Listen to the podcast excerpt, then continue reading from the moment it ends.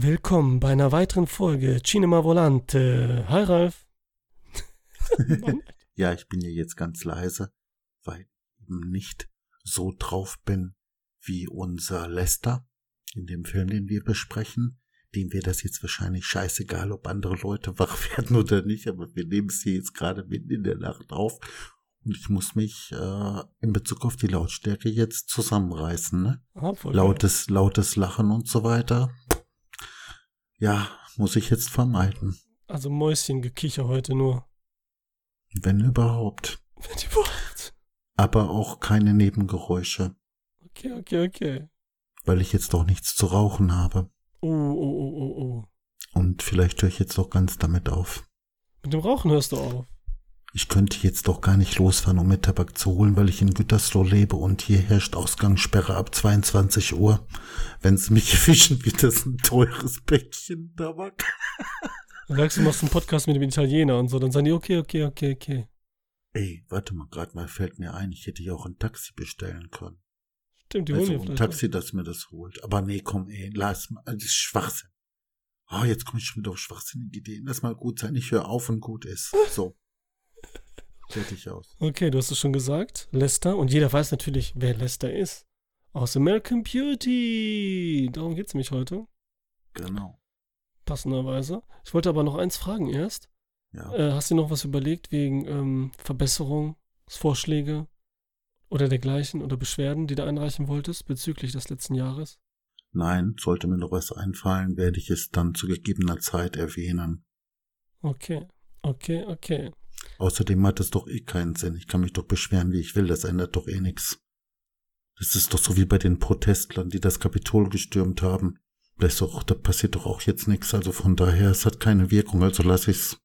Ja, das ist halt, äh, da sind wir wieder beim Thema American Beauty. Genau, American Beauty. Amerika. Amerika, yeah!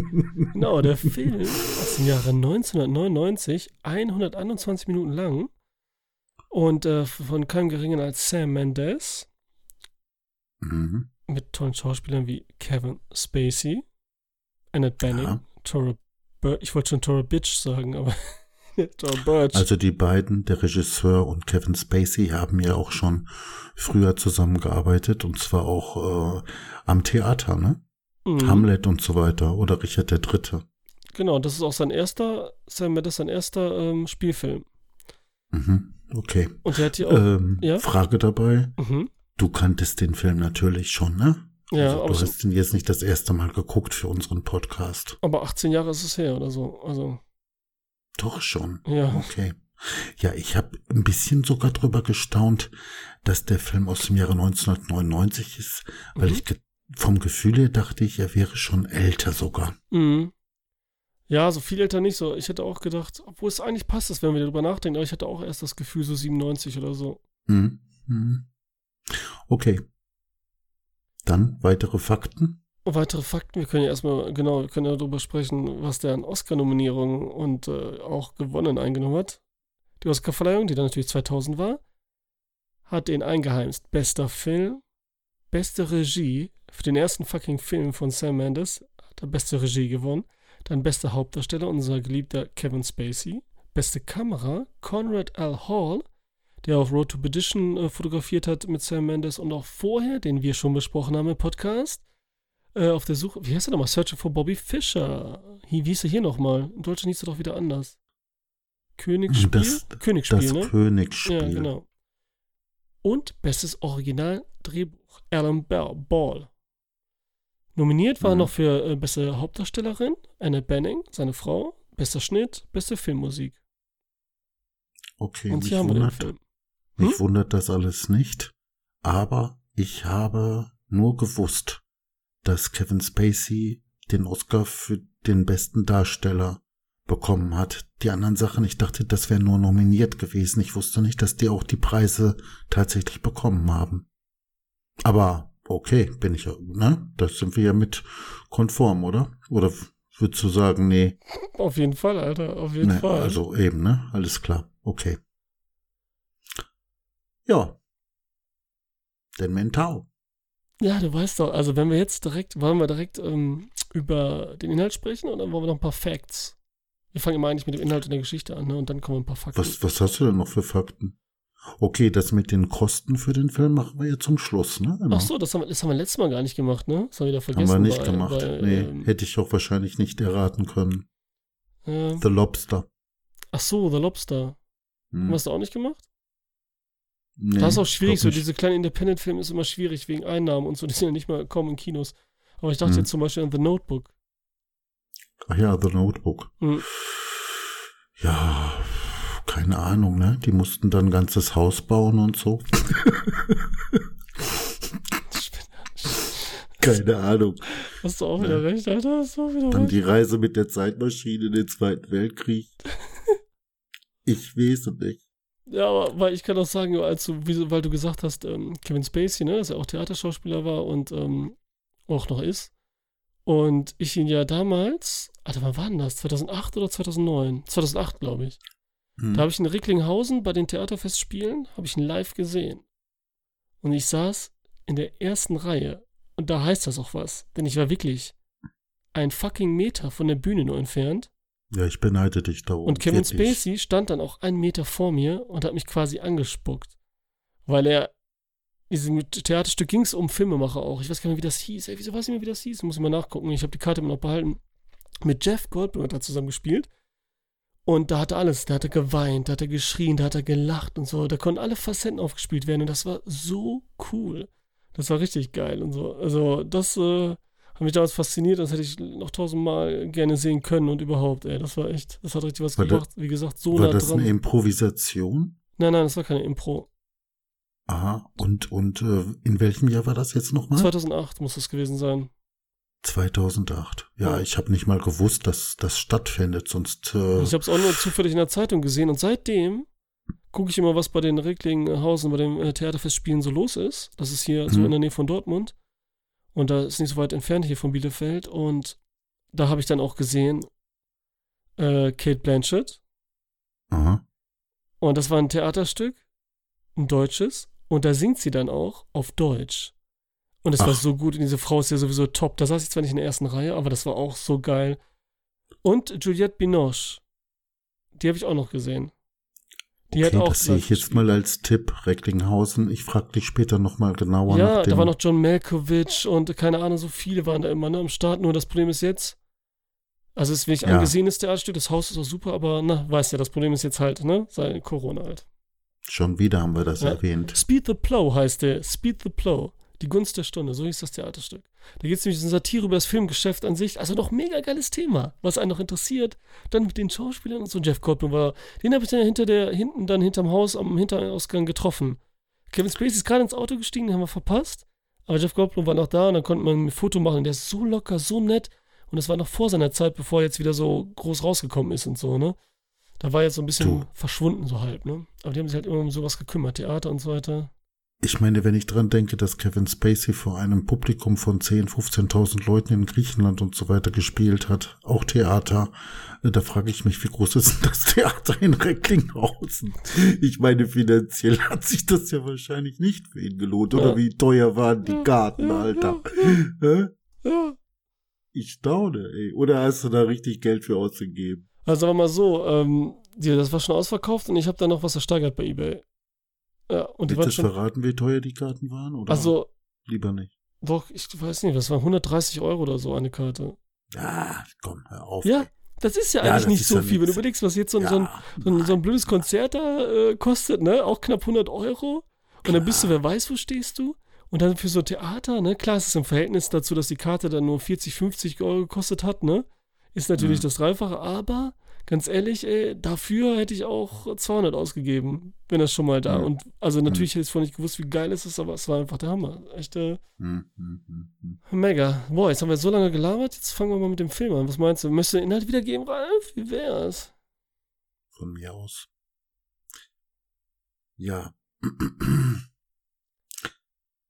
Gut, also ähm, der Film, die Erzählung ist quasi eine Rückblende, die uns erzählt wird von einem Mann namens Lester.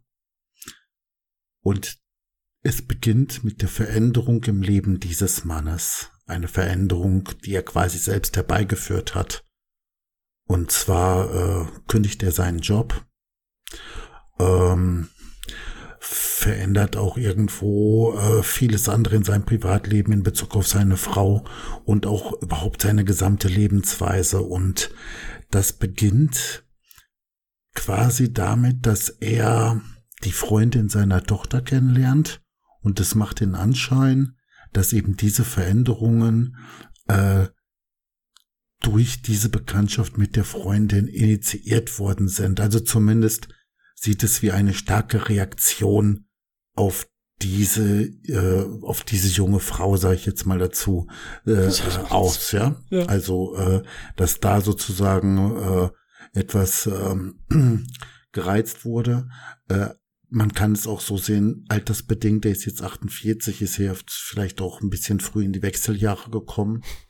Ja, das, das kommt ja auch dazu. Und was machen viele Männer in den Wechseljahren? Die kaufen sich ein Motorrad, lassen sich ein Tattoo stechen und äh, was weiß ich alles für ein Kram. Und so ein bisschen. Wie bei äh, dir?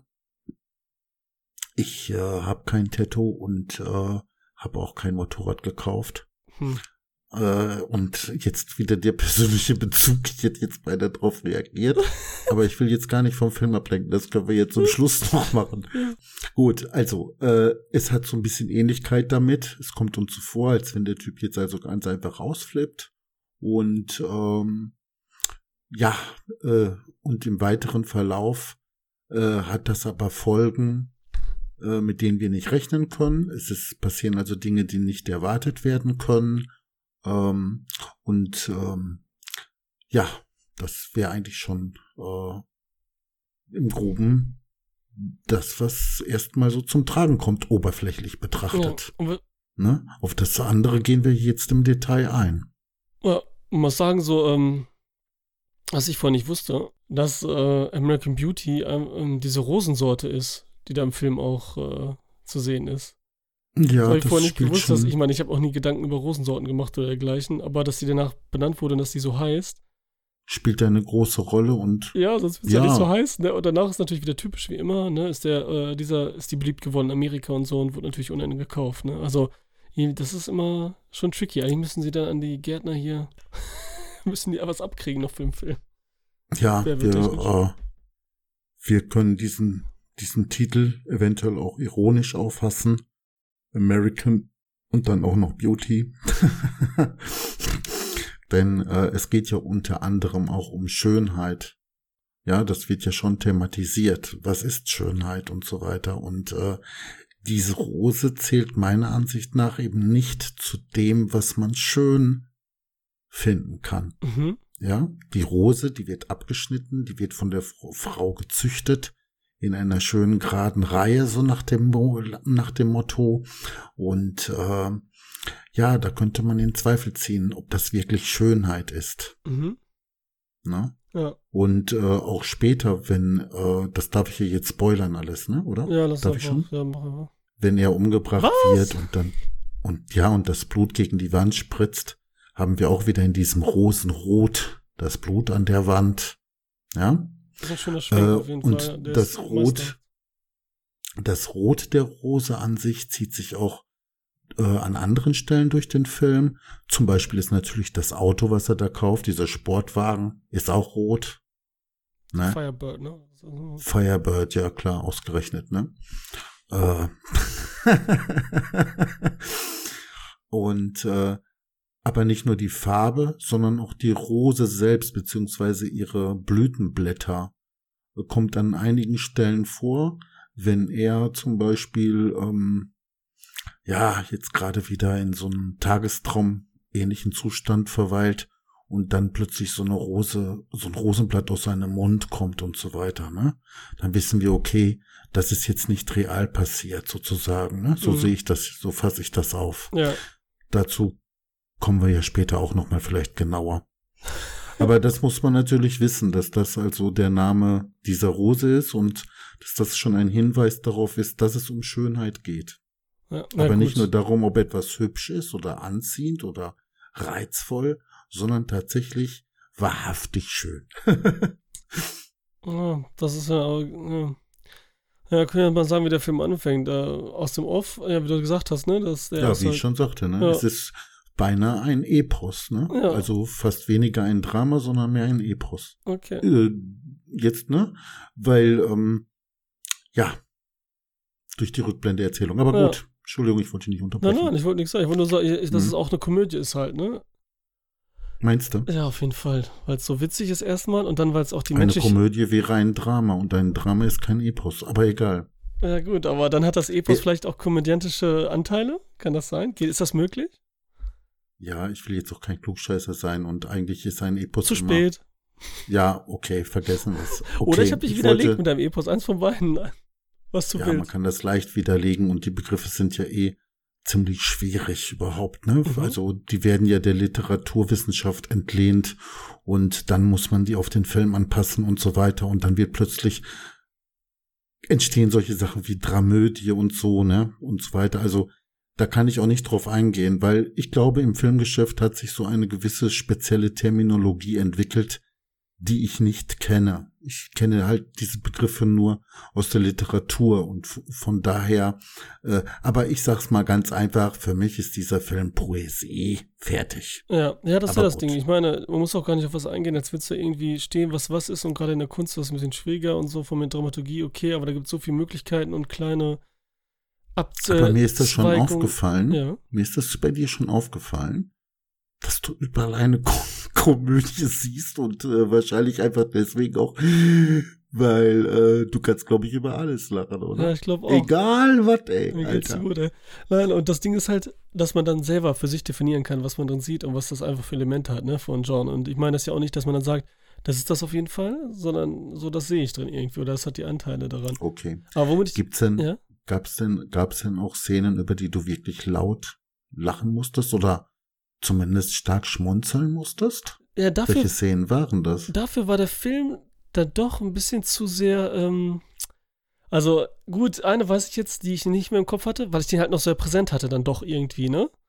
Hm? So Kleinigkeiten und so ist mir natürlich dann nochmal anders aufgefallen, aber irgendwie war er doch präsenter, als man dachte. Und ähm, zum Beispiel, als dann die Frau, seine Frau mit ihr, mit dem anderen Typen da vom Makler vorbeifährt, vor dem Fastfood-Laden, an der Abholstation, und er da auf einmal ist. Ne? Und Ach sie so, überrascht. Und dann, ja, ja, und dann sagt ja. er so, gibt er diese Tüten dahin mit diesen Smileys da drauf und so und lächelt dabei so geil, ne? Zum Beispiel, Ja, das, ja. das ist zum Beispiel mega witzig gewesen. Ja, ja, Und, okay. und überhaupt, wie er reagiert und dann auf einmal so äh, seinen selbstbewussten Scheiß drauf Dings macht und so, ne? Äh, Hm, hm, was die anderen hm, denken und so, ne? Und seine Rolle einfach hm, verliert. hm, Ja, ich wollte jetzt erstmal so, was mir so aufgefallen ist, was natürlich nicht beim ersten Mal gucken aufgefallen ist oder was egal ist, gerade wenn so ein Film anfängt und so, da finde ich schon den Satz so geil, weil der auch witzig ist und auch traurig irgendwie, ne? Wieder so beides drin. Am Anfang, da sagt er irgendwas so wie, ähm, ich weiß jetzt nicht mehr ganz genau, ne? Ich habe sie auch so, so hier äh, stichpunktartig notiert. Da sagt er aus dem Off, dann sehen wir von oben so diesen Vorort, diesen typischen Klischee äh, Amerika-Vorort und sehen, da sagt er, das ist mein Stadtviertel, das ist meine Straße, Hm, hm, hm. das ist mein Leben. Verstehst du? Mhm. wird immer kleiner und der kleinste Teil und dann kommt so was Großes wie sein ganzes Leben ist da in dieser kleinen Straße, so, ne? Sehr dachte, gut. Das ist so witzig, Mhm. Alter, und so gut auch. Und so Weil sagt ja auch- alles- ja? Mhm. Dadurch, dass das alles so schön äh, praktisch quadratisch gut ist, die ganze Anordnung der Häuser und so Ja, weiter, genau. kommt eben besonders, äh, wird eben besonders diese ganze Normierung deutlich, in der er gefangen ist, Ja. ja. Und äh, wenn man mal genau drüber nachdenkt, wenn wir uns jetzt in einem Raum befinden, da haben wir auch nur wenige geometrische Formen. Äh, ja, es ist alles andere als komplex. Gehen wir raus in den Garten oder in den Wald oder so, da haben wir die Komplexität der Natur. Und äh, also diese simple Vereinfachung, äh, die wir herbeiführen, indem wir solche Normen äh, schaffen und so weiter, ja, die wird eben ganz zu Anfang schon im Film äh, gezeigt, durch, ne, durch, wie du das beschrieben hast. Ja, das hätte ich beinahe gar nicht erwähnt. Das ist natürlich schon ganz wichtig, wie dieser Film anfängt. Ja, wie gesagt, das ist auch wird nicht, dass es irgendwie, ne, ich mache jetzt irgendwas, sondern es hat alles. Mhm, Es ist mhm, schlau, mhm, es spricht für den ganzen Film, es ist witzig, mhm. traurig und so. Alles, was der Film ist, ist in diesem einen Satz drin und so. Mit dem Bild. Und dann noch gesprochen von Kevin Spacey. Also, äh, besser geht's nicht. Oscar hier, bitte schön, so ungefähr, ne? Ja, die, die Jahreszeit, ne, mit der der Film anfängt, das ist ja, glaube ich, auch irgendwie so Winter oder so, ne? Die Bäume haben schon keine Blätter mehr. Ja, Herbst, Winter irgendwie so. Dadurch sieht doch alles irgendwie beschissener aus. Ich meine, wenn sie dieselben, ja, wenn sie dieselben Bilder bei Sonnenschein im Frühling gezeigt hätten. Äh, und es gibt ja auch so Szenen, wo man die Sache etwas schöner dargestellt sieht, äh, dann würde es nicht so bedrückend wirken, ne? Was am Anfang so vorgestellt wird. Ja. Nur mal nebenbei, ne? Ja, so ein bisschen so sieht's nach Bröckeln eine Schönheit aus Mhm. und so, ne? So Mhm, von wegen. mhm, mhm. Ähm, ja, was du jetzt schon gesagt hast, ne? Du hast ja eigentlich schon das direkte gesagt, was der Film aussagt, so ein bisschen mit der Schönheit, ne? Die natürliche Ja, Schönheit, da, das da ist natürliche. noch viel mehr drin. Da ist noch viel mehr drin. Ja, schon klar, dem Film. aber das ist jetzt so, ne? Also man kann ja, wer Hm. weiß, wie zerkleinern, aber das ist natürlich das Ding, dass äh, Ja. die Natürlichkeit gegenüber dem künstlichen, äh, unnatürlichen und unechten und oberflächlichen dann da ist, ne? Auch, ja. Aber was willst du, willst du irgendwas machen, irgendwo drauf eingehen oder so? Ja, also auf das, was du jetzt zuletzt gesagt hast, wenn man mich fragen würde, worum geht's in dem Film, ich könnte es gar nicht so genau sagen, aber ich würde dann sehr au- ausschweifend wahrscheinlich antworten äh, damit. Ähm, ich würde immer so, Es- sagst du einfach ja. anhand einer Szene immer so. Nenn eine Szene und beschreib die wir dann einfach. Daran Szenen kannst noch, ja. ja. aber um es einfach mal zu sagen, also einmal ganz grob, Ja, ne? Also es geht um Schönheit, es geht um das Leben und seine Sinnlosigkeit. ja. Um Sein oder Nichtsein, Haben oder Sein, dem Wesen der Kunst und Glück, beziehungsweise Glückseligkeit. Also jeden zweiten Film. ich höre schon auf. Also im Prinzip um alles, was nicht verstanden werden kann. Mhm. Oder Ja, nicht? Das, worum es geht, kann nicht äh, eindeutig, konkret dargestellt werden. Ja, das, ja, konkret, genau, wenn dann so. Ne. Also, So, und ich meine, einerseits ist der Film ja schon irgendwo eindeutig in vielen Dingen. Das heißt, die Rollen, die die einzelnen Personen einnehmen, sind auch eindeutig. Und interessant für mich ist, dass er jetzt, der Erzähler, mit anderen quasi konfrontiert wird, die jeder für sich eine spezielle Lebenshaltung einnehmen. Ja, die Frau, äh, die Tochter, der Nachbarsjunge und so weiter, die nehmen alle so eine ganz bestimmte Lebenshaltung äh, da und äh, wenn sie sich begegnen, entsteht zwischen diesen Auffassungen dann eine Art Kontrast. Ja, ein starker Kontrast, zum Beispiel, wenn der Nachbarsjunge mit seinem Vater äh, zusammenhockt. Ja, da sehen wir also, die sind ja weit auseinander, ne? Aber auch äh, andere, ähm, die sich eigentlich näher sein sollten, wie zum Beispiel er und seine Frau, äh, stehen auch in einem Kontrast und äh, dadurch wird letztendlich auch beleuchtet, ja, in welcher Haltung er sich eigentlich befindet. Aber das jetzt nur mal so vorweg, ne? ja, also wir können ja über Kevin Spacey reden, weil das ja die Hauptfigur ist quasi. Hm? Und äh, mit ihm ändert sich ja quasi alles, ne? Er ist ja Mhm. eigentlich so der, äh, der Grund für alles und, äh, und äh, irgendwie auch nicht. Also das ist das Geile. Auf jeden Fall ist es cool, was du gesagt hast, dass er dieses Mädchen da sieht, dann ändert sich so ein bisschen, das ist so der Ansprung, so ein bisschen, der so einen Motor wieder mit ihm irgendein Gefühl zum Laufen bringt, ne? Und äh, dass wieder was los ist. So, dann kommen diese klassischen Sachen, er jetzt mit den Trainieren, das, ist- das ist auch so witzig, wie er da an der Tür steht und horcht und so, ne? Wie so der Teenie-Bruder von dem Mädchen und hat ein anderes Mädchen da und als wir da so zuhören und Sachen machen und so, ne? Rennt dann schnell weg. Dann, dann ruft er da an und so, legt wieder auf und so, ne? Das ist schon mal lustig und so, ne? Mhm. Weil wie wieder wie so ein Teenie ist, ne? Dann, Ja, du hast doch jetzt gerade erst so einen Gedanken zum Film, zu einem, ich nenne das auch mal Teenie-Film gemacht. Wie hieß der noch? äh, Oder wie heißt der noch? Everybody Wants Some, meinst du, ne? Ganz genau. Und diese Stimmung, die da erzeugt wird, ne, so ganz grob. Also, das ist ja eine Stimmung von Freiheit, ne? Von Leben und Freiheit. Typisch für Teenies und so, ne? Ja. Die sich dann noch über irgendwelche Dinge oder Regeln auch hinwegsetzen, ne? Äh, So in einer Art Freiheit und Rebellion und so weiter. Und so ein bisschen was hat das ja auch davon, wenn wir jetzt Kevin Spacey beobachten, der jetzt auch so eine Wandlung vollzieht, nicht wahr? Also der kommt ja dann auf einmal richtig jugendlich beinahe rüber sozusagen, ne? Oder? Genau, weil er nämlich die Sachen macht, eben diese, er kifft, er trainiert wieder, Hm. er trinkt äh, den äh, erwähnten Sportwagen, den er sich holt. Und das ist ja das Geile, wenn er auf einmal anfängt zu trainieren und sich dann auszieht und an diesem Fenster im Spiegel sieht und man so richtig merkt, so, dass er sich selber wieder als Mensch, als eigene Person wahrnimmt, das erste Mal wieder. Weil er nur in diesem System da drin war und gar nicht mehr ein eigener Mensch war, sondern nur seine Rolle gespielt hat. Den Vater, den Ehemann, den Arbeiter. Und sich gar nicht mehr so, keine Hobbys, kein gar nichts. Und dann guckt er sich an und es ist nicht nur darum, ob er gut trainieren ist und so, sondern es geht auch darum, dass er sich selbst wieder entdeckt irgendwie, ne? Und das kommt in dem Moment gut mhm. rüber halt, ne? Und dann filmt ja der von oben da, ähm, der Nachbar ihn auch noch dabei bei dieser Wandlung, womit auch immer die Schönheit filmt, wenn wieder mhm. sowas zum Vorschein kommt und wie die Menschen wirklich sind und sich selber entdecken und was Neues entsteht. Und da, dann beginnt die äh, leckere, gute Farce.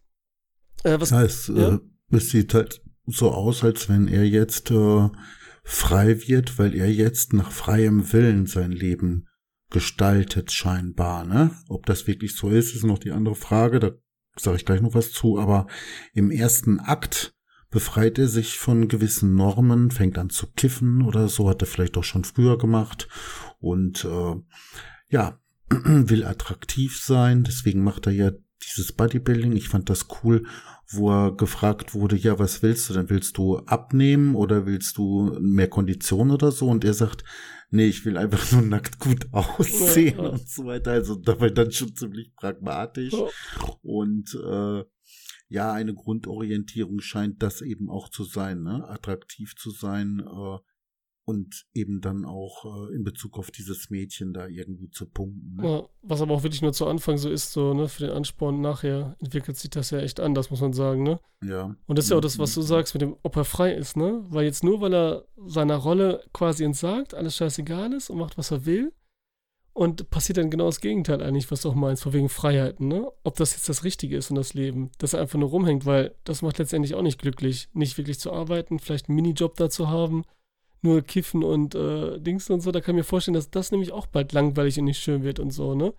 Naja, also. Äh, Weil glücklich ist, ist er auch so, nicht wirklich da, ja. Mhm. Es, er macht ja Äußerungen gegenüber seiner Frau, die ziemlich kritisch sind, in der er ihr etwas vorwirft, wie zum Beispiel, dass sie äh, zu viel Wert auf Dinge legt. Es geht dabei um dieses 4000 äh, Dollar Sofa als Beispiel, ja, Sie hätten beinahe Sex und dann hat die Frau Angst, dass er mit dem Bier das Sofa ruiniert. Und äh, das nimmt er zum Anlass, grundsätzlich ihre Haltung dazu äh, äh, zu kritisieren.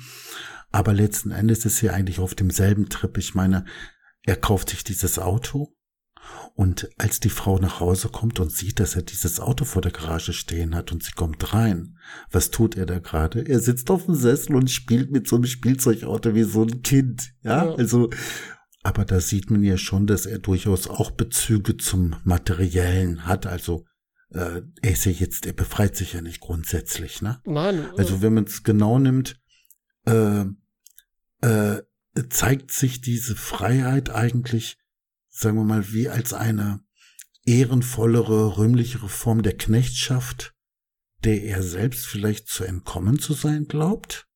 Aber letzten Endes ist er zu einer Art Sinnessklaven geworden, ja, zwischen Bedürfnis, Mangel und Befriedigung. Und äh, später, ganz zum Schluss, sieht es jedenfalls so aus, als hätte er die freie Wahl zwischen Selbstaufgabe und Selbstachtung zum Beispiel, ja, wenn er sich dafür entscheidet, ob er jetzt äh, Sex mit diesem Blondie hat oder nicht. Aber das will ich jetzt noch nicht vorgreifen. Aber wie du ja auch mir gerade bestätigt hast, ist diese Freiheit nur eine scheinbare. Er, er, ist, er steckt ja immer noch, er ist ja immer noch Sklave seiner Bedürfnisse und so weiter, ja. Ja, das sogar vielleicht mehr als zuvor. Ja, aber wieso will er denn Freiheit und so, ne? Das ist ja die Frage, ne? Es geht ja nicht um die Freiheit, es geht ja um was anderes, ne? Ja, zunächst ist ihm vielleicht seine Unfreiheit dadurch bewusst geworden, als er plötzlich, äh, ich sag mal, geil auf diese Blonde wird. Und äh, das äh, äh, registriert er ja wahrscheinlich auch als etwas äh, Verbotenes oder so. Und davon will er sich wahrscheinlich emanzipieren, einfach grundsätzlich, ja, denke ja. ich mal. Aber es geht ja ums Glücklichsein. Also das will er, er denkt ja durch diese Freiheiten und durch das Handeln wird er auch glücklich, ne? Darum geht's ja auch, ne? Ja, okay. Weil ja, das und das liegt ja auch nah, ne? Dass man ja, ja, durch, das ist ja dieses Glück, ne? Also das ist ja das ne? Endziel quasi, ne? Und das erreicht halt auch nicht, wie du gesagt hast, er sitzt da, und das ist auch eine witzige Szene, wie du gesagt hast, wo die Frau reinkommt, das Auto steht draußen, er spielt mit dem, nochmal mit dem Spielzeugauto, was so zeigt, mhm. alles sind nur Spielzeuge eigentlich und nichts wert. Und dann auch mhm. noch zeigt, draußen, ja, dieses typische, wenn man Geld hat oder irgendwas, man holt sich das und dann hat man's und das ist nur die halbe Freude. Die Vorfreude war die bessere oder so, ne? Der Traum davon, das Bild Mhm. davon, was er eben in der Jugend hatte oder so, ne? Und da, Ja. das ist ja auch so, das macht auch nicht glücklich und so das Ding, ne? Was du gesagt hattest. Ja. Und, ja, So mancher Psychoanalytiker meint, dass Glück dadurch zustande kommt, dass wir angestaute Bedürfnisse befriedigen. Dazu müssen sie sich natürlich erst wieder anstauen, ne? ja. Und nach der Befriedigung äh, muss es sich dann auch wieder erneut anstauen. Also ein permanentes, stetiges Glück äh, ist uns aus dieser Sicht jedenfalls äh, nicht äh, nee, gegeben. das weiß man ne? aber auch, glaube ich, ne? Also das weiß jeder, der so ein bisschen. Deswegen ist dieses, was er jetzt da macht, das meine ich ja damit, dass er diese ganzen Sachen macht, wo er denkt, das sind alles Freiheiten und das ist alles das Gute, lange nicht halten wird und schon gar nicht glücklich macht und auch nicht richtig glücklich macht. Das erfährt er erst hinterher dann wieder, was dann Glück ist Aber- und so, ja. Im Grunde genommen ist er doch letzten Endes total triebgesteuert. Erstmal. Erstmal. Ja, ganz zu Anfang, ganz kurz, ehrlich gesagt, fast nur, oder? Weil das mit der, mit der Mhm. Freundin ist auch schnell wieder weg und so. Jetzt dann, wo er sein Selbstbewusstsein gekriegt hat, dann ist schon so, kommen die ersten Sachen, wenn sie wieder übernachten. Okay, das ist dann später, wenn sie wieder übernachten will, da ist ja das erste Mal, dass er sie so richtig wieder sieht. Und Mhm. da interessiert ihn das schon nicht, wenn der Name genannt wird. Da reagiert er quasi gar nicht mehr drauf. Da sieht man schon, das ist ihm alles so, weil jetzt, ne, dass da was anderes draus Mhm. geworden ist. Aber Mhm, mhm, mhm. das Geile ist ja Okay. hier, hast, findest du da zum Beispiel, wir haben jetzt gesagt, eigentlich Kevin Spacey ist eigentlich auch kein guter Charakter, weil das auch nicht gut ist, was er macht, mit rumschreien und tun und so, ne? Ja, erstmal, ne? Also äh, das entwickelt sich ja noch weiter. Ja. Meiner Ansicht nach. Ja, wat, also ich fand, er ist die einzige Person, die eigentlich immer gleich geblieben ist. Kevin Spacey. Er ist Nein, ich glaube, so. im Schluss, im Schlussakkord und auch äh, die Haltung zum Leben, Ja, dass er im Angesicht des Todes noch leben will und so weiter, obwohl er ja vorher beinahe wie ein Lebensmüder rüberkommt, dem jetzt alles scheißegal ist, nach dem Motto, äh, auch wenn ich draufgehe, aber so will ich nicht weiterleben. So Ja, konsequent ist kommt schon- es ja am Anfang rüber. genau, es ist schon so gedacht, Äh, Ich glaube, er macht ganz zum Schluss einen entscheidenden Schritt, aber ja, sag ruhig, sag doch einfach, wir müssen da hin und her, was haben wir denn immer? nee, Weil du sagst, komm. du hast ja fünfmal jetzt gesagt, dass ich du das dachte, später gehen erwähnen erstmal willst noch bei auf die anderen Figuren ein. Ja, dann sag doch, dann sag ja dann. Die sind ja wichtig. Ich wollte ja drauf ne? eingehen, aber jetzt bist du wieder drauf eingegangen. Ich wollte ja. Ja. sagen, dass, äh, dass er die Einzige ist, der quasi da der, der Hauptdarsteller ist und alles drum ihn rumwuselt und er sich so scheinbar ändert und dann, gut, dann passiert Mhm. auch ein bisschen was, aber ich meine, er ändert sich nicht zum Guten und nicht zum wirklichen Glück. Das ist auch nicht so scheinbare Glück, was du sagst und so, ne?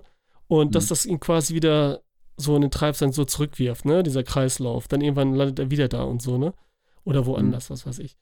Und jetzt, dann wollte ich halt auf die anderen Figuren hin, was du davon hältst halt, ne? Weil er nicht so der mega Gute ist, auch nicht so viel passiert, ob was bei den anderen passiert, was du denkst. Oder wie die handeln. Ja, ich finde ganz wichtig die Figur des äh, Nachbarsohns. Ich weiß jetzt den Namen nicht Boah, mehr. ich weiß ihn auch nicht mehr. Wieso weiß ich ihn nicht? Der ist Kann immer mal mit seiner. Kamera unterwegs und so weiter. Ja. Und das Interessante für mich ist, dass wir über die Rückblende-Erzählung hinaus zum Zuschauer werden, wenn wir durch die Kamera von diesem Jungen blicken und dabei zum Beispiel die tanzende Tüte vor unseren Augen gestellt wird, regelrecht, ja, während der Junge dabei sich auch noch dazu äußert und quasi eine allwissende Haltung plötzlich dazu einnimmt, die nebenbei schon mal vorgegriffen stark im Kontrast zu seinem Vater zum Beispiel steht, ja, und dabei vermittelt er ein poetisches Gefühl im Gegensatz zum unechten Kitschigen.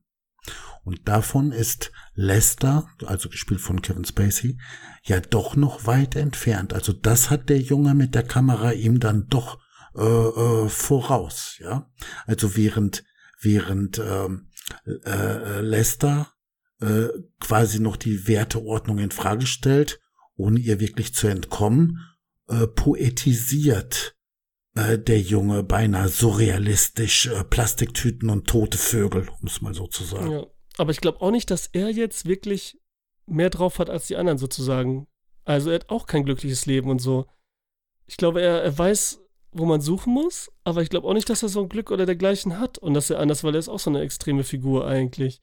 Ja, Verstehst du? mag sein, Ja. aber, aber er hat einen Blick für das Schöne. Ja. Er hat einen Blick für das Schöne. Er schaut hinter die Dinge. Und äh, wenn er diese Tüte äh, filmt, äh, irgendwo ist diese Berühmte Tüte, Szene, die jetzt also vom Wind äh, bewegt wird und ihre Form dabei auch noch selbst verändert und so weiter, schon, glaube ich, eine starke Metapher für Anmut. Ja, auch eine Ja. Metapher für, für eben dieses Chaos und so, ne? Für dieses nee, Unbestimmte, für dieses freie, Ja. für diese Bewegung Und- auch, ja. Ja, und jetzt ist das natürlich so. Wenn wir jetzt äh, äh, äh, eine Plastiktüte sehen, dann sehen wir die eindeutige Idee eines Gegenstandes, äh, damit etwas zu transportieren. Und wenn wir ein Sofa in seinem Wesen sozusagen als Idee, eine als Sitzgelegenheit sehen, ja, äh, dann ist da eben nicht mehr. Äh, bis sich bei entsprechender Betrachtung mehr dahinter offenbart. Und deswegen glaube ich, ist dieser Nachbarsjunge mit seiner Filmerei für uns ein deutlicher Hinweis darauf, wie wir den gesamten Film sehen ja sollen. ist, Eben nicht nur das eine oder andere in seiner Eindeutigkeit, sondern wir gefordert sind, dahinter zu schauen sozusagen. Ja? ja, das auf jeden Fall, ja. Das ist so die Anleitung quasi. Ne? Und er stellt uns, also dieser Junge stellt uns Zuschauern quasi etwas vor unsere Augen durch seine Kamera, durch diese Instanz sozusagen. Und deswegen ist das, glaube ich, schon eine wichtige Figur für den Film. Ne? Ja, auf jeden Fall. Also ich, da ist keine unwichtige Figur eigentlich in dem Film. Ja, aber hat er Einfluss auf, äh, hat er Einfluss auf, äh, ich nenne das jetzt mal, ich nenne ihn jetzt einfach Kevin Spacey. Hat er Einfluss auf Kevin Spacey? Ja. Hat er da Einfluss auf die Figur? Achso, du meinst, ob bei, bei ihm was ändert oder Fällt irgendwas? mir, spon fällt mir spontan ein. Also sozusagen Sie ja. reden ja miteinander. Also sozusagen ja, weil er, weil er die Tochter glücklich macht und das macht ihn glücklich und so, ne? Das ist ja das Ding dann. Okay. Und weil, weil er auch Äh. seinetwegen stirbt, ne? so indirekt. ja. Hat man das Gefühl, dass dieser Junge, ähm, trotz dass er jetzt zu Hause quasi beinahe wie ein Gefangener gehalten wird durch seinen Vater, dass der aber im Kopf dennoch freier ist schon als, äh, als Lester? Ich weiß nicht, das, ich finde das auch immer schwer vergleichbar, wenn der eine äh, Teenie ist quasi und der andere ein erwachsener Mann mit Frau und Kind. Weißt du? Ja. Das finde ich immer so, das äh, ist ja, da hättest du jeden Teenie schon fast nehmen können, der so ein bisschen wie er im Kopf ist, der alles anders sieht Ja. und noch so normal. Vielleicht war Kevin Spacey genauso und hat noch so künstlerisch und ja, ah, guck mal, diese Bierdose, Mhm. die rollt da den Berg hinunter, ist das nicht schön und so, ne? Ich meine, dieses Gefühl haben wir doch alle mal, oder nicht? Klar, und gekifft hat er ja auch ordentlich genug, Ja, ja, um crazy. eine neue Perspektive der- auf nicht um- zu- Sonst so einen emo-artigen Typen genommen, weißt du, so ein bisschen wie er wirkt und Ja. alles. Ich frage nur wegen einer Szene, die so bildhaft war, dass ich äh, mich frage, ne, ist das, äh, ähm, äh, habe ich da die richtige Bedeutung vielleicht erfasst oder oder nicht oder? Wo, als sie da auch immer. gekifft haben draußen vor dem Laden? Ja, ganz Ja. genau. Es ist dunkel, Mhm. die Kamera rückt weit ab und es ist dunkel. Man sieht erstmal fast gar, ja doch, man sieht schon noch, dass da die Mauer ist und das Haus oder so. Aber dann ist die Tür auf und das Licht strömt rein und er verabschiedet sich von dem Jungen und geht jetzt wieder zurück in die Welt der Normen und Witzig, Ich Standards. hab's nicht genauso gesehen, weil er ist für mich mit seiner Nee. weißen Sakko, ist er für mich ein Engel. Quasi. Der Ja, und da geht er wieder zurück in die Hölle. Unfreiheit. In die Hölle geht er, weil die so sozusagen, ne? orange leuchtet und draußen war dieses Himmelblau Ja, ja, und so, ja. weißt du? Mhm, Genau. Das habe ich auch mhm. gedacht. Ja, guck mal, also äh, dann äh, ist das eben auch wahrscheinlich so gewollt. Ne? Ja, wenn wir beide das sehen, auf jeden Fall, oder? Ne? Wenn Ja, wir sagen, dass Trump der richtige. Präsident ist, dann wird das auch sein. So oder so. Was? oder irgendwas, keine Ahnung. Der jetzt, egal, musst du nicht wiederholen. Kannst du mir später nochmal erklären. Okay, okay. Ich weiß jetzt nicht. äh, Ich, du hast irgendwas gesagt, wo ich das Gefühl hatte, das ist politisch nicht korrekt. Das kann gut sein, ja. Das kann Na gut gut. sein. Alles klar. Ja. Ja, letztendlich ist es doch so, dass jede Figur in dem Film eigentlich nur seinen eigenen Vorteil versieht, ne? Ist es nicht so auch? Vorteil, ja, ich meine, Nur an sich Menschen denkt. wollen doch alle nur das Beste. Ne? Ja, aber wie Familie und überhaupt, also ich meine, es ist extrem. Zum Beispiel denkt man so die arme Tochter irgendwie, aber die Tochter ist auch genauso schlimm wie alle anderen. Inwiefern? Ähm, sie will ja auch ihre, man sieht ja am Anfang ihre Brustvergrößerung will sie machen, ne? Hm? Und äh, dann ist ja immer das Typische, ne? Das ist genau das Gegenteil, ne? Anstatt dass sie sich versuchen, irgendwie so ein bisschen normal, dann verkleidet sie sich ja eher quasi, dass es unerkennbar ist. Und dann hat sie ja eigentlich größere Brüste als jeder andere. Ne? Das erstmal, ne? So dass sie auch total wir ist und nicht weiß, was richtig ist. Und dann Hm? beschwert sie sich bei dem Typen, dessen Vater ein Nazi ist. Die Mutter ist depressiv, checkt gar nichts mehr. Er wird gequält da zu Hause quasi wie so ein Hund und äh, gerichtet. Und sie beschwert sich, oh, mein Vater ist kein gutes Vorbild. Mein Vater macht dies und das und so und der ist voll doof. Ich will, dass er stirbt und ich habe das schlimmste Leben. Verstehst du? Das auch wieder. Und das sagt sie dem Typen da in dem Moment, ne? Und mhm. das, da denke ich, und sagt auch noch so ungefähr, ne, auch wenn, ob es ernst war oder nicht, ne, sagt so, der, der soll sterben und so, ne, soll endlich sterben. Mhm. Und deswegen sehe ich da auch die Tochter ganz schrecklich, mal abgesehen davon, dass Kevin Spacey am Anfang des Films, wo er noch nicht diese Wandlung da durchgemacht hat, ne, diesen Schritt, auch sich um seine Tochter kümmert und sie fragt und es irgendwie versucht und so, ne? Das macht er schon, auch ehrlich, so wie es wirkt und so. Naja, also als die jetzt zu dritt beim Essen sitzen mhm. und er sie fragt, wie es in der Schule war und so weiter, ne? Äh, ich glaube, da ging es ihm dann doch mehr darum, sein eigenes Dingen vorzutragen und. Ja, äh, aber ich ähm, meine, oh, das meine ich auch nicht. Ich meine, das ist dieses an der Tisch passiert ja eh nichts Wirkliches. Das ist ja der Witz daran. Also dieses, sie haben es ja so schön inszeniert, dieses typische Abendessen im American Diner. Man sitzt alle am Esstisch abends, ne?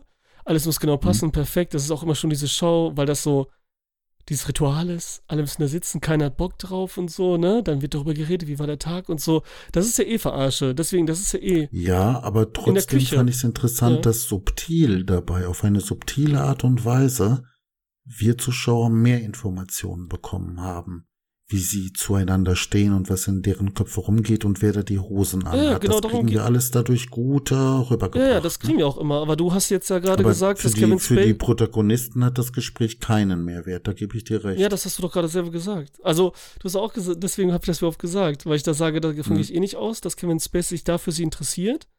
Aber die hm, sind dann in der Küche okay. und er geht hinter ihr her. Und da fragte hm, sie nochmal okay. ehrlich und eng und beziehungsmäßig. Und das meine ich damit, dass er eigentlich ein guter Vater ist, alles versucht und sie dieser typische Teenie ist. Und noch schlimmer ja. so ungefähr, ne? Und dass er das schon gut war. Hm. Ne? Also, ein bisschen versucht bei es dem, wenigstens, ne? Hm. Und bei dem Gespräch ist mir was aufgefallen, das ich interessant fand. Er geht ja dann, er ist mit ihr in der Küche. Sie äh, haben dieses Gespräch, wir Zuschauer wissen jetzt, worum es geht.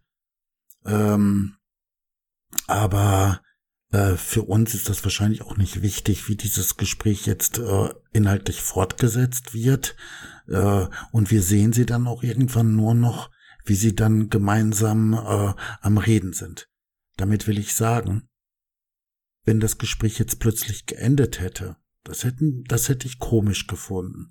Nein, dieses Gespräch geht weiter, aber ohne dass ich genau mitkriege, was die jetzt konkret sagen, weil der Rest durch die Kamera des Nachbarsjungen gezeigt wird. Also wir sehen nur noch, dass die reden, aber wir hören nicht mehr zu. Und da gab es noch eine Stelle in dem Film oder mehrere, wo Dialoge auf diese Weise abgebrochen wurden. Und das fand ich echt interessant oder vielleicht sogar trickreich. Ja, aber ne? du weißt also, wieso. Ja, einmal, ja, na gut. Sag du mal. Von wegen weißt, wieso? Ach so, ich denke erstmal, weil jeder sagen. weiß, wie das geht, wie immer, ne? Also jeder weiß, wie es ja, weitergeht ja, und dann, genau, genau. Und dann auch gleich die, die andere Perspektive darauf eben. Wie es von außen ja, aussieht genau, und genau, äh, genau, genau. Darum geht's. Aber das fand ich schon irgendwie Nein, elegant, das ist super gemacht, oder? auf jeden Fall, ja. Ne? Okay, alles klar. Auf jeden Fall. Äh, aber von wegen elegant gemacht, dazu dann mal eine Frage. Da gab es Stellen im Film, wo äh, jetzt weiß ich gar nicht, wie ich das ausdrücken soll, da wurde im Loop etwas gezeigt. Eine Handbewegung gab es und die wurde dann fünf, sechs, sieben Mal wiederholt. Einmal zum Beispiel, als er nachts am Kühlschrank steht und äh, die Blonde jetzt plötzlich auch in der Küche steht und dann diese Handbewegung von ihr, die nicht tatsächlich dann zu seiner Schulter führt, das war in seiner Einbildung, aber diese Frequenz, fünf, sechs Mal wurde diese Hand gezeigt. Oder auch später, wo sie, wo sie sich so, so, so äh, das Hemd aufmacht, so, ne? Man sieht die Brust zwar nicht, aber sie zieht so das Hemd auf und dann ist es wieder zu, dann wieder auf, dann wieder zu. Also das wird dann fünf, sechs Mal wiederholt und so, ne? Da gab es noch andere Stellen. Was sollte das? Also das fängt doch immer in seinen, das ist ja erstmal nur in seinen Traumsequenzen, ne? Ja, ja, in seinen Und es ist meist auch der Beginn der Traumsequenz, ne? Der Übergang. Ich glaube, es war Ach immer so. Das nochmal zu intensiv intensivieren. Ach so, damit wir jetzt sozusagen so eine Art äh, diesen Rausch damit surrealen äh, surrealen Eindruck äh, davon bekommen sozusagen. Ja, ja, sieht's aus. Ja, das Gegenteil von dem mit der Kamera, da was du gesagt hast, wurde ja auch. Oh Mann, ja. und ich habe gedacht, das wäre ein Schnittfehler. Ja, genau. genau. Nee, ist okay, alles klar.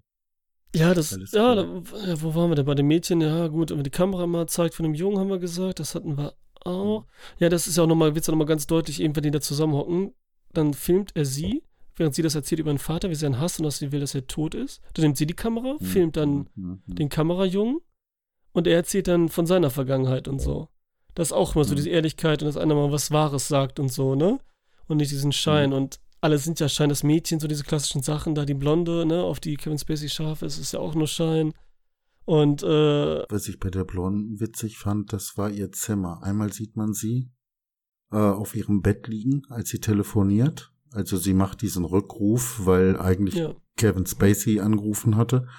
Und dann sieht man an den Wänden ihres Zimmers überall Köpfe mit Augen. So nach dem Motto, wenn du in diesem Zimmer bist, wirst du von allen Seiten angeschaut. Ne? Ah, das habe ich gar nicht so, das Da- hab ich gar nicht gesehen. Ja, Also, ja. Musst du noch mal gucken. Also da schien sie ja voll drauf abzufahren. Ja, dass sie beobachtet dass wird sie- oder was ungefähr. dass sie die Aufmerksamkeit bekommt Ja. und bestätigt wird darin, dass sie eben ähm, schön ist. Und dieses, äh, ja, das, äh, das hat sie ja dann auch gefördert und fand das ganz toll, so nach dem Motto, ne? Wobei letzten Endes sie dadurch an Würde verliert, um es mal so blöd zu sagen, und in dem Sinne der Schönheit dann auch nicht mehr schön sein kann, indem sie sich selbst zu einem Objekt macht. Mhm. Und als Objekt wird sie auch angesehen. Und wenn man sie dann irgendwo so sieht mit den ganzen Rosenblütenblättern äh, und so, Ja. ja. Dann denkt man alles klar, das ist wie wenn ich jetzt äh, Parfüm kaufe und das ist in einer schönen Packung, so nach dem Motto, Mhm. ne? Und, ähm, und äh, dadurch äh, kommt sie sozusagen als Objekt rüber.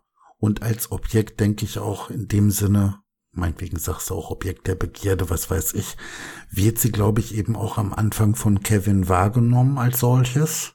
Und zum Schluss, in der Szene, wo er dann darauf verzichtet, mit ihr Sex zu haben, glaube ich, dass er äh, sie oder die Schönheit dahinter oder was auch immer äh, wahrgenommen hat und äh, deswegen in einer Art freien Willen äh, sich dann eben auch äh, dagegen entscheidet, äh, äh, äh, jetzt mit ihr Sex zu haben, sozusagen, ja. Also äh, er entscheidet sich dann äh, äh, anders. Ja, Also- aber, ja. Ich sag's mal so, also anders ausgedrückt. ja, ich ich meine, verstanden, aber ich denke, sie ist halt nicht so, deswegen. ja, er schaut hinter ihrer Fassade, weil er dazu fähig ist. Und jenseits seiner Illusionen Also- entdeckt er sozusagen in ihr eine Art Anmut, äh, so wie äh, der Nachbarsjunge das bei der Plastiktüte schafft. Ah, Und äh, Triebbeherrschung und damit eine Art Geistesfreiheit, äh, da ist dann der Sex natürlich dann auf die Weise so nicht äh, möglich. Ne? Ja, es ist halt so, wie du gesagt hast, es ist wie gesagt, sie steht ja auch nur, sie ist ja aus dem, oh, alter Schwede, was war das denn? Also er, das ist, sie ist ja auch nur ein Bild für Ja, etwas. aber er ist sozusagen, er hat sich als Sklave seiner Sinne im Grunde genommen frei gemacht. ja, hat er vorher schon. und deswegen ist es eine freie Entscheidung. Ja, aber das war ja vorher schon ja, so aber die wird dadurch, die, die wird dadurch richtig deutlich. ja. Und ich, ich meine, ich habe Kritiken für diesen Film gesehen, die meinen, dass jetzt er nicht konsequent genug alle Normierungen, mit denen er vorher belastet war, äh, zerschlagen hat und er hätte, er hätte jetzt äh, den Sex durchführen müssen und so weiter und dass der Film zu feige sei äh, und es deswegen nicht konsequent gemacht hat. Und, und ich würde sagen, nee, äh, ich habe ja jetzt gerade gesagt, was ich meine, und das steht dem entgegen. Ne? Er äh, musste das nicht und er wollte das auch gar nicht mehr. Ja, also es ist, ich fand so auch, ja, sie steht ja nun mal, er mag ja nicht sie als Person oder als Mensch, ne? Ich meine, sie ist echt nur so ein Bild Eben. und steht für irgendwas Perfektes, was es nicht gibt, sozusagen, ne? Und romantisches. Ja, aber ich glaube, als offengelegt wird, dass sie quasi ihm was Ja, vorgemacht warte doch hat. mal, Alter, lass mich doch mal ausreden, Ja. ne? Also, sie, Bild, und ich rede jetzt vom Bild, äh, jetzt vom Anfang, ne? Also, wo sie, sie Mhm, sieht als mhm, Cheerleader, mhm. ich meine, Cheerleader ist sowieso dieses Klischee von tollen, perfekten Frauen, die irgendwie beweglich sind, schön sind, leicht zu haben vielleicht und so, ne? Und dieses Mhm. Bild steht ja auch nur, er will ja nicht wirklich sie als Frau und so. Und das, er will ja nicht die Tante, hat sich ja nicht verliebt oder so. Das ist ja nur so ein kleiner erregter Zustand und irgendwas passiert in ihm und das ist ja nur eine Motivation zu dem, was er wird. Und wie du gesagt hast, ne, dieses, was sie sein soll oder ist, gibt's gar nicht so richtig, ist sie nicht. Und hinterher ist es ja so, er kriegt dieses Selbstbewusstsein und ist schon, was ich dann eben auch sagte, nicht mehr interessiert eigentlich an ihr.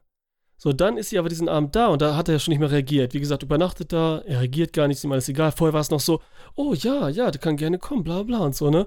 Und wird schon nervös. Und da hat er cool seinen Gemüseshake da getrunken, ne? Und sein mhm. Smoothie.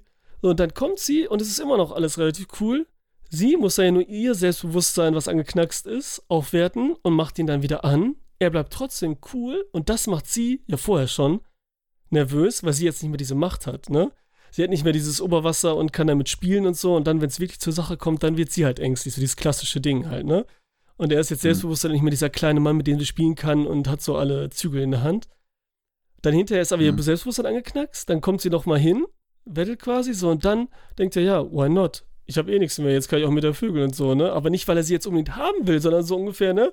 Ne schön süß und so. Er will es machen, weil er eben deswegen sind die dumm, die das geschrieben haben, die das da gelesen haben, dass er nicht alles durchzieht, mhm. weil das, er überhaupt das entscheidet zu versuchen, in Anführungsstrichen, das ist schon dieses Durchziehen mhm. mhm mit so einem jungen mhm. Mädchen, finde ich. Also sind die ganz dumm mhm. gewesen, die das geschrieben haben, wo du das gelesen hast. Ah, sei mal nicht so hart. Ja, tut mir leid. Und dann, ja. du hast doch gesagt, die sind egal. Auf jeden Fall, ich, ja, jetzt stimme ich, dir zu. Gesagt, aber doch nicht nee, du hast das jetzt gerade gesagt. Hast du das im Vorgespräch oh schon mal gesagt? Nein, du hast es jetzt gerade gesagt sozusagen okay, indirekt damit, was du sagst. Ja, auch. ja. Und dann, ein richtiges Vorgespräch hatten wir auch gar nicht. Nein, aber du hast ihn gesehen, hast mir hm, schon ein paar Sachen, hast gesagt, so, ich finde es dann auch gut und ja, so. Ja, ja. Ähm, mhm. Und dann passiert das, sie sagt, dass sie ähm, ist äh, voll schüchtern und so. Und das ist schon mal, ich meine, das kenne ich persönlich, das ist dann voll unsexy schon, weil dann ist ja schon das Gegenteil von dem, was er in ihr gesehen hat und überhaupt mit einer Frau. Und dann sagt, macht er trotzdem weiter und macht er immer noch weiter. Also passt es immer noch nicht mit diesem, was die Typen da geschrieben haben. Macht er immer noch weiter. Und dann sagt sie es ihr erstes Mal. Und dann sagt sie noch, mhm. damit er Bescheid weiß, falls sie es nicht gut kann und so, ne? Also selbst, mhm. wenn alles wäre und der Notgeilste, dann, dann kannst du doch nicht mehr und so. Jedenfalls nicht als relativ normal Dings. Das ist so unsexy und überhaupt, ne? Davon mal ab. Und wie du dann sagst, diese Verletzlichkeit und dieses Echt in ihr und das Echte, das er preisgibt, weil er findet das gut, endlich mal was Echtes zu sehen, weil das die echte Schönheit ist und so, ne? Nicht das mhm, Gestellte. Mhm, genau. Das mhm, mhm. bringt ihm was und so, ne? Das ist dann wieder das Gute, Ganz weil er genau. sich freut, anstelle des Gestellte wie seine Frau, die dann sich da auch alles machen. Diese Frisur ist ja auch schon ein Anzeichen dafür, das Gestellte, weil das so künstlich und unecht ist und so. Das ist so gut, ey. Und dann ist er am Ende da und dann redet er mit der Tochter, also mit dem Mädchen und dann über die Tochter und da wird und dann erzählt, hat sie auch wieder keine Ahnung, was auch wieder zeigt, dass sie keine gute Freundin ist. Ich glaube, die glaubte, dass er verliebt ist. Und da ist das erste Mal, dass Kevin Spacey, deswegen hat er auch einen Oscar gekriegt, ein ganz anderes Lächeln hat als wie in einem ganzen anderen Film. Und er hat natürlich auch das andere Lächeln, ist auch das Beste. Und das erste Mal mhm. sieht, dass er wirklich glücklich ist. In diesem Moment, wo er hört, dass seine Tochter glücklich ist, und da sieht man wieder, dass er ein guter Vater ist, ist er so glücklich, Wirklichkeit. Und da merkt er wieder, was das echte Glück ist. Ne? Was er auch schon ein bisschen so verloren hat obwohl er da frei ist und so weiter und diese ganzen Sachen macht, ne? Aber in dem Moment spürt er das echte Glück, lächelt und freut sich und so. Ja, wie gesagt, ich habe äh, erstens gedacht, er ist glücklich äh, aufgrund dessen, dass er eine, sage ich jetzt mal, so gewisse Geistesfreiheit erreicht hat, die ihn wirklich unabhängig macht und frei entscheiden lassen kann, ob er irgendeinem Trieb nachgeht oder oder nicht. Und das andere, ja, muss ich jetzt gar nicht wiederholen, du hast alles gesagt, äh, bei mir hat sich halt doch mehr dieses Schlussbild festgemacht und äh, Welches Schlussbild? Du hast, du hast das Ach vorher so, schon Bild gesehen. Du hast, ja, du hast seine Wandlung schon vorher gesehen. Äh, das habe ich dann vielleicht äh, nicht so gut gesehen wie du. Äh, für mich war eben das Entscheidende, dass die Illusion, die er von ihr hatte und die sie auch bedient hat, jetzt plötzlich mit einem Mal zerfallen ist. Nicht nur, weil er einen besseren Blick auf sie hatte, sondern weil sie ja jetzt plötzlich auch ehrlicher rüberkam, beides zusammen, äh, hat dann äh, den Ausschlag gegeben. Ja. Ne? So habe ich das äh, so, gesehen. Ja, aber, aber du hast ja recht. Ja, das ist halt so, es ist halt egal, weil ja. das ist so das Typische wie mit, ich will den Firebird immer haben, das war mein Traum, dann kaufe ich mir den Firebird, nur halb so schön. Jetzt hatte die Frau auch nur halb so schön und so, ne? Und das ist doch manchmal reicht das auch schon, dass du weißt, die steht auf dich. So ungefähr, ne? Das ist so dieses Gefühl, dann habe ich es erreicht und wie du gesagt hast, er hätte schon früher gehabt, aber da gibt es nochmal so einen Moment, das kam dazu, weil er hat es jetzt, nicht wirklich in ihr gefunden, ne? Also sie hat es ja einfach voll offenbart, ne? Ist ja nicht so, dass er das jetzt so entdeckt hat und in ihr gesehen hat, wie der andere Typ mit der Kamera so rumläuft, ne? Also das war schon so auf dem Präsentierteller so ungefähr und sie kam mir auf ihn zu. Auf jeden Fall ist es dann, halt, wie gesagt, mit dem, dass er dann glücklich ist mit der Tochter und so, das ist schon mal geil. Und dann, was ich auch witzig finde, das hatte ich letztes Mal gar nicht so auf dem Schirm gehabt, so richtig. Oder nicht so bewusst, dass ja alle ihn töten wollen. Das ist ja so witzig eigentlich. Also, auch wenn nicht hundertprozentig, aber ne, das ist richtig geil eigentlich. Und das war schon so witzig. Und natürlich witzig auch äh, bedingt dadurch, dass wir am Anfang hören, dass er getötet wird, also dass er tot ist, ne? Wer von denen ist es und so, ne? Ist es der, ist es der, äh, der Kameramann? So, ja. Der Kameramann, mhm. weil er es ja für die Tochter tun will. Die Tochter will, ist, will ihn ja auch umbringen, sozusagen, weil die ihn ja anheuert, in mhm. Anführungsstrichen. Mhm. Und äh, dann, dann äh, die Frau und der Vater wusste man auch, weil er es gesehen hat. Da war es natürlich auch wieder mega klischeehaft, aber witzig wieder, weil da ist es übertrieben, nochmal auf den Punkt gebracht, dass alles nicht so ist, wie es scheint, ne? Natürlich haben sie es auf die Spitze hm. getrieben, ne? mit denen, dass er da so liegt und so, dass sie aussieht, als würde er Ja, ja, das so. war schon ein das Bild war für schon, sich. Ja, schon ja. ein bisschen sehr krass, ne? Aber gut, egal. Es war auf jeden Interessant Fall. Interessant halt nur, dass der Typ letztendlich sich selbst als äh, Schwuler herausstellt, ja. ne? Auch wieder so ein Klischee, ne? Eigentlich. Das ist auch ganz oft so, dass die, die nicht wollen, dass der eine da und so Schwulen überhaupt und Männer und so, weil schon am Anfang diese zwei Schwulen, das Schwulenpaar da hast, eigentlich gut findet, dass er dann äh, selber so ungefähr. Ja, die beiden Schwulen, die gezeigt wurden, ich weiß nicht, was das sollte. Die machten wirklich eher so ein, ja. Ja, das gehört auch dazu nicht nur komischen, sondern lächerlichen Eindruck. Das ist so ne? auch dieses mega Klischee ist das. Das musst du noch rein. Schwulen, schwules so. Pärchen, was perfekt lieb ist, perfekt zu den Nachbarn, Sport treiben und noch Ärzte und Anwälte oder so sind, so mega erfolgreich und so, ne? Das ist genau auch so wie mhm. dieses äh, Ding, so, ne? Was in jedem Film so mit drin ist. Mhm. So vor Ort und so, ne? Mhm. Ja, ja, das war auch, ähm, ja, auch schon witzig. Ja. Und sonst, ähm, ja, und das Beste, ne? Also, die schönste Leiche, da müsste es auch einen Preis für geben, ne? Mit diesem Lächeln da drauf, wo er sagt, ich glaube, er lächelt und so, ne? Dass er glücklich gestorben ist quasi und so, ne? Das ist echt das. Geilste überhaupt. Ne? Er bringt natürlich auch noch mal die Spitze, dass er sagt, so, wenn er die Toten da filmt und so, ne, diese tote Frau oder den toten Vogel, dass er die Schönheit da sieht und so, ne? Da hat auch der Typ das erste Mal gelächelt, der Kameramann. Mhm. Mhm. Ja, ähm, äh, die, äh, die äh, Frau von ihm. Wie fandst du die? Ich meine, eigentlich war das eine langweilige Figur, oder? Ja, die war witzig halt, ne, weil die so hysterisch war. Ja, aber die hatte echt einen klaren Fahrplan. Mhm. Alles ganz Hinsicht, easy, ja, ganz simpel. Aber die war auch nicht so, die war gut gesetzt immer in dem Film. Nicht zu viel und in den richtigen Stellen, mhm. weil sonst wäre die echt nerv zu nervig geworden oder eben langweilig, wie du meinst, ne? Genau. Aber ja. das war auch so, Kevin Spacey am Anfang, er hat ja schon, er ist ja nicht nur schon zu Anfang, bevor diese Wandlung kommt und er aufgibt und so. Ich meine, hat er vorher schon so aufgegeben. Aber er ist jetzt nicht so dieser Loser, Unterloser. Er ist so, er nimmt schon alles nicht mehr ernst. Das Leben nicht mehr ernst, die Sache und so. Er macht ja schon immer diese Witze, diese übertriebenen und so, ne? Und übertreibt. Und das ist ja schon so geil, alt, ne? Was, war das ja, denn nochmal, was er da sagt? Also in Bezug jetzt auf diese ganzen repressiven oder todesorientierten Aspekte des ganzen Bürgertums und so weiter, mit seiner ganzen simplen Ordnung und so weiter, da begeht er plötzlich auf mit so einem, mit so einer Art äh, Leck mich am Arsch. Und aus diesem Leck mich am Arsch wird irgendwann mal ein Scheiß drauf, ne? Äh, fast wie so eine Art äh, reife Resignation und so. Und das, was dann also davor jetzt irgendwie kritisch offengelegt wurde, auch in Kontakt mit seiner Frau und so weiter, äh, zeigt sich dann später, dass das letztendlich auch alles scheißegal ist, weil die Schönheit an sich äh, ähm, dadurch nicht eliminiert wird und es auf uns selbst ankommt ob wir sie sehen oder nicht. So habe ich das jetzt äh, irgendwann mal so für mich als Fazit ja, gezogen. Ja. Ne? Aber man hätte ja vorher meinen können, dass er ganz froh darüber ist, wenn sein unerträgliches, trostloses Leben irgendwann mal ein Ende hat. Und das hat sich doch geändert zum Schluss, nicht wahr? Ja. Also da habe ich schon das Gefühl gehabt, er wollte weiterleben. Ja. Ist immer scheiße, ne? Du willst sterben und musst weiteratmen.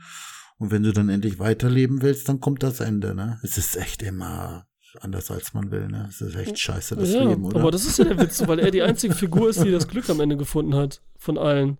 So richtig, das echte Glück erstmal.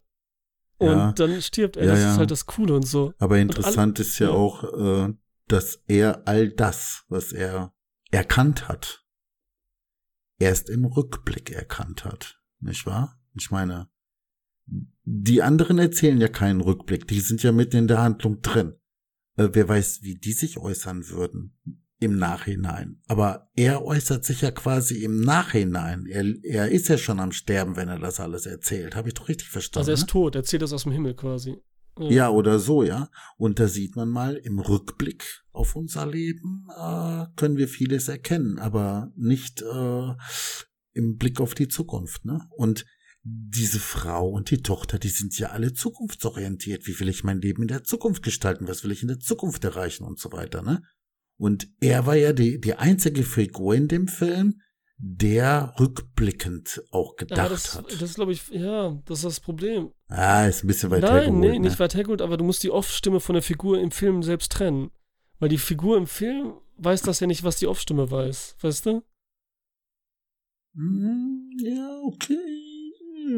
Also ja, so okay. hauptsächlich, ne? Das ist so, so, das ist so, Dann ist es als würdest du als Epos. Teenie irgendwie was machen und hinterher würdest du sagen, ja, das äh, egal, auf jeden Fall ist es Okay. halt auch so, was noch der Film zeigt, ist halt dieses typische Leute, alle haben Stress, alle haben Probleme miteinander, aber eigentlich müsstet ihr nur miteinander reden. Dann wäre alles wieder gut, so oder ein bisschen besser, auf jeden Fall. Hm, Weil hm, selbst der hm, General, der Vater, wollte ja mit dem Jungen reden, hätte einfach mal richtig gesagt, was ihm auf dem Herzen liegt oder überhaupt, oder würde er sagen, dass er diese Orientierungsprobleme hat und so, ne? Also, oder will jeder irgendwie sagen, was Sache ist und so. Da waren ganz viele Beispiele.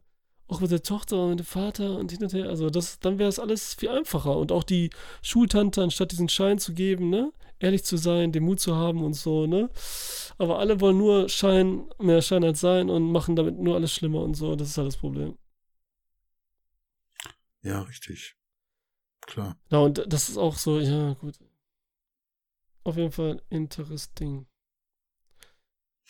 Ja, wie wir dann selber darüber denken, sozusagen, äh, ja, als ich den Film das erste Mal gesehen habe, kam das für mich gar nicht so zum Tragen. Da habe ich erstmal nur irgendwie so einen Typen gesehen, der aus meiner Sicht coolerweise jetzt einfach mal sagt, leck mich am Arsch und scheiß drauf und macht, worauf er Bock hat und so weiter. Und das war für mich, stand für mich im Vordergrund, ne? Und dann die Tragik, dass er ausgerechnet dann, als er das alles so durchgezogen hat, äh, äh, sterben muss.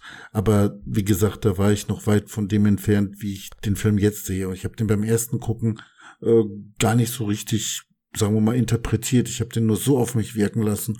Und ich muss Mhm. ganz ehrlich sagen, diese Szene mit der Plastiktüte und der Musik, die hat schon Eindruck auf mich gemacht. Die fand ich schon sehr poetisch. Ja, sonst wäre das nicht einer der Ja. größten Memes in der Filmgeschichte, ne? Also der Film hat Okay. zwei, die zwei größte Memes ever und so, ne? Das ist einmal die Mhm, mit der mhm, Rosenblätter, ne, wenn sie da nackt liegt, auf sie Mhm, fallen und mhm, halt das mit der Plastiktüte, ne? Es wird so oft verarscht und über.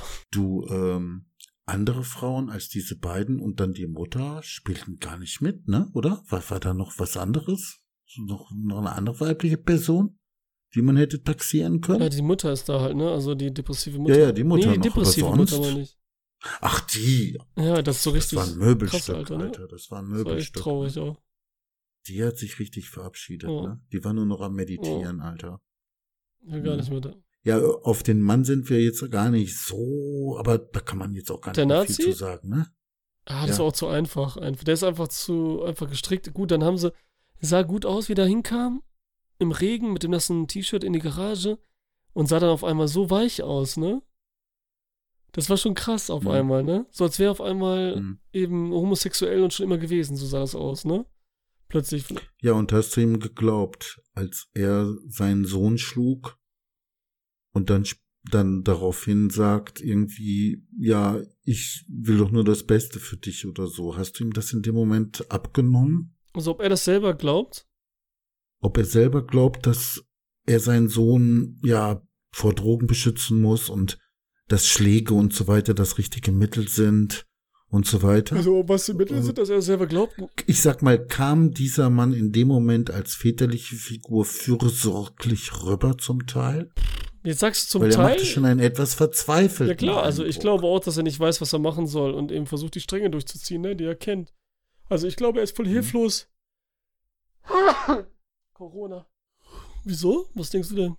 Ich weiß nicht, ich fand das jetzt schauspielerisch eigentlich auch ganz gut dargestellt, ne? Er war immer noch am Krakeelen, aber Sah trotzdem man, dass er das nicht selber so gut im findet, Gesicht ne? so ja. ein bisschen, ja, ja, ja, das Nee, fand ich auch gut. fand ich ganz gut War nicht so klassisch, einfach nur das ne? große Arschloch, der alle verprügelt und voll der harte Ja, ja, ja. Linksmann. Da sah man das schon irgendwie, dass da Traurigkeit in ihm herrscht. Und du von, von diesem Sohn, also von seinem Sohn, da war ja im Prinzip nur, ja, gestisch irgendwie eine gewisse Monotonie, ne, gegeben. äh, da kam nicht viel zum Ausdruck. Der war schon irgendwie. Der sollte schon Emo sein einfach. Der war schon jenseits von Gut und Böse sozusagen, schon total vergeistigt irgendwo, ne? Allwissend und so weiter irgendwo, Ja, ne? so ein richtig nerviges Teenie, ja. Ja, ja. eigentlich. Und sie war ja auf derselben Schiene, Ja, ne? also, Also, sie, wie gesagt, sie war auch schlimm. Ne, da muss man auch sagen, Kevin Spacey hat natürlich dann mitten im Film, hat er dann eben, als er seine Session durchgezogen hat, dann war es schon sehr egoistisch. Da hat er gar nicht mehr, jedenfalls nicht sichtlich, mit seiner Tochter kommuniziert oder um sie Sorgen gemacht, ne? Also dann dieses Extrem Mhm. gewesen, wo er dann auch wieder was anderes verliert, nämlich Familie und so, ne?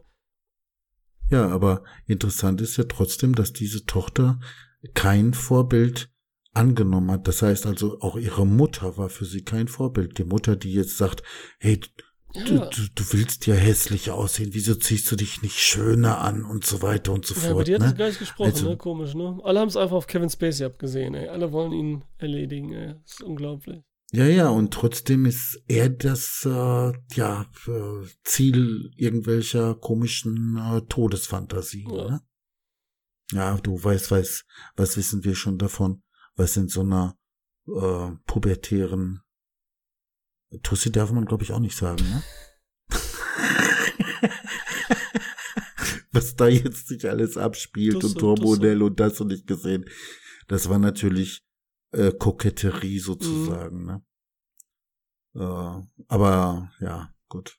Ja, wie gesagt, die hätten alle nur so wie in so einem Lantimos-Film reden sollen. Guck mal, der Film als Lantimos-Film und dann hätten, äh, würde ja gar nicht gehen, aber ne, dann wäre alles in Ordnung gewesen. Ihre Gedanken Ja, glatt dann, aussprechen. dann, dann, dann kommst du total durcheinander, Ja. glaube ich. Also, wie gesagt, ich finde den Film große Klasse. Und äh, naja, er hat ja seine Preise bekommen. Was soll ich da jetzt noch sagen, dass er scheiße wäre? Ne? Ich habe nichts in dem Sinne so kritisches anzumerken, dass jetzt irgendetwas davon in Frage stellen würde. Sozusagen. Ja. Mir hat er gefallen. Jetzt sagst du auch nichts mehr. Kann da überlegen. Ja, mit. Echt jetzt? Nee, nicht, ob er mir gefallen hat. Nein, mir hat auf jeden Fall gefallen. Auf jeden Fall. Ach Natürlich. so, du überlegst jetzt gerade, ob es noch was gibt, worüber wir meckern können. Nee, nee, also ich glaube, meckern kann man da echt bei nichts, weil der Film hat ein super Pacing, ne? Das geht schnell, das ist nie langweilig. Hinterhergeschnitten, wie du gesagt hast, die Figuren sind alle klar, ey, nee, keine Figur zu viel oder zu wenig, wenn sie nervig ist, bla bla. Also es passt alles. Und jeder hat auch sein Bild und so, ne? Also es sind auch nicht viele Figuren und jede ist sofort erkennbar, was Sache ist, ne? Mhm, mhm. Ähm, ist, wie gesagt, ist witzig ohne Ende. Dramatisch genauso. Wurde Schön traurig. Am Ende ist so traurig gesagt. am Ende. Wenn er dann nicht tot ist und dann nochmal diese Bilder von der, äh, seiner Tochter, Mhm. auch seiner Frau. Und wie cool das inszeniert ist und geschnitten ist. Mit der Parallelmontage Mhm. dann, mit der äh, immer so von dem, während er erschossen wurde, dass man jeden dann sieht, wo er Mhm. gerade war und dann noch der Gedanke immer dazwischen, ne? Das ist einfach Mhm. äh, wunderschön. Ja, eben. Schön. Mhm. Ja, Auch in Schwarz-Weiß dann seine Filme. Das ist schon. sehr schön. Ja, ist ganz cool, der Film, ey. American Beauty. Er hätte es nur durchziehen sollen am Ende. Na Quatsch. Weil das war der Scherz, ey, dass er die hätte vögeln Ach so. sollen. Mann. Nee, das hätte ja die, die, die Bedeutung. Äh, Mann, das war ein Spaß, weil in der Kritiker, wenn du schon gesagt hast, dass das dumm war. Das Ich wollte es dir nur, ich wollte nur noch mal deutlich sagen an diese Kritiker. Deswegen äh, habe ich jetzt diesen Ball aufgenommen und wollte es noch Okay. mal äh, wiederholt sagen, ja. Äh, äh, hätte dann, nur lachen sollen, äh, so. Wäre ja, der, stimmt. deswegen kriegen die Franzer Köpfe ja auch solche Filme nicht hin. Die Franzosen? Da wäre es nicht, da wäre es nicht ohne gegangen. Ohne den finalen Fick wäre es nicht gegangen in Frankreich. Ja, oh. Europäischer Film. Ja, ich glaube, da finale Fick, die hätten schon ein paar Mal davor. In Amerika funktioniert sowas einfach besser. Ja. Ne? Good boy, good boy, haben manche dann zum Schluss gedacht. Ne? So mancher Familienvater, der eine Tochter in dem Alter hat, war richtig froh. Ach, Gott sei Dank, macht das nicht. Es besteht noch Hoffnung. richtig gut, ey. Ne? Ah. ja. Ja, wir können ja mal, willst du mal Box-Office-mäßig raten, was da so abging? Und, Bu und Budget? Was heißt Box Office? Achso, wie viel eingenommen hat der Film in den Kinokassen? Wieso heißt das Box ja, Office? so heißt das jetzt, frag mich nicht. So. Boah, Box Office, ey. B.O., ne? B.O. sagt man, glaube ich, dann, ne? Wenn man das nochmal abkürzen muss, Alter. Ja, äh, Kevin Spacey spielt mit. So. Da war er noch nicht so mega bekannt, Ja. ne? Und es war noch nicht bekannt, dass er schwul ist, ne? Das Outcome, das Coming Out war ja erst äh, nach dem Skandal, Ja. ne? Ich meine, ist schon interessant, ne, wie es in diesem Film thematisiert wird zum Ja. Teil, ne? Was, was ja eigentlich dem Film nicht so viel unbedingt jetzt gibt, ne? Jetzt im Wesentlichen, ne? Ob da jetzt ein schwulen Pärchen lebt oder ob der alte schwul ist oder sonst was, das ist eigentlich nicht so wichtig. Aber dass er ne? für schwul gehalten wird, vielleicht. Ne? Also, Ja, aber wie gesagt, ne, und, und ähm, war ihm vielleicht wichtig, dass das als Thematisierung vorkommt, ne? Könnte man jetzt auch spekulieren, ne? Aber damals war es jedenfalls noch nicht so, war, wurde es noch nicht mal vermutet, ne, bei ihm, oder? nee, wieso soll man das denn Nee, machen? ne? Also, nee, es wurde, gab nichts. Also, wenn du nicht auf dem Klo entdeckst dann Ja. und einer selber sich nicht outet, dann oder einer was sagt oder so, mit dem er was hatte, dann äh, gibt es auch nichts. Und da war Ja, nichts gut. zu hören in der Richtung oder so. Also Budget 40 Millionen. Äh, Budget 40 Millionen, American Pie, ne? American Nein, Pie. American Beauty. Äh, wie viel hast du gesagt? 40? 15. Hm. 15? Mein Gott, ich wollte zuerst 10 sagen. Hätte Boah, jedes Mal 10 sagst du, oh, wollte ich das sagen und so. Ja, aber es kommt doch Ja, an, nee, was wirklich. du Aber ich dachte, sagst. komm, Kevin mal, so Kopf Spacey oder und Zahl? Aber ich KKG, wollte die wollen doch alle sagen. Kohle haben. Der Mendes will sein Geld haben und Ja, das waren aber alles No-Names im. Filmgeschäft. Die ganzen Schauspieler. okay, 120 Millionen hat er eingenommen, mindestens. 360, Alter. Auch voll daneben, ey. Heute bist du aber nicht in 360. Form, ey. Ja, zu welchem Zeitpunkt? Wie, Bis heute oder äh, was? ja, bis heute, ja. Ja, gut. Bei den ganzen Oscars musste man natürlich mehr als 300 sagen, aber ich hab, ja komm, egal. Es ist schon spät. Ich krieg's nicht mehr so gut gebacken. Da Gibt's einfach zu voll gefailt, ey. Also die 360 haben mich jetzt nicht überrascht, aber die 15 Millionen schon. Ich dachte, da wäre mehr Geld. Okay, Ralf, da haben wir alles. Hm? Dann ver ver verabschieden wir uns. Hm? Dann danke an die Zuhörer. Danke. Bis denn. Arrivederci. Arrivederci. Ciao.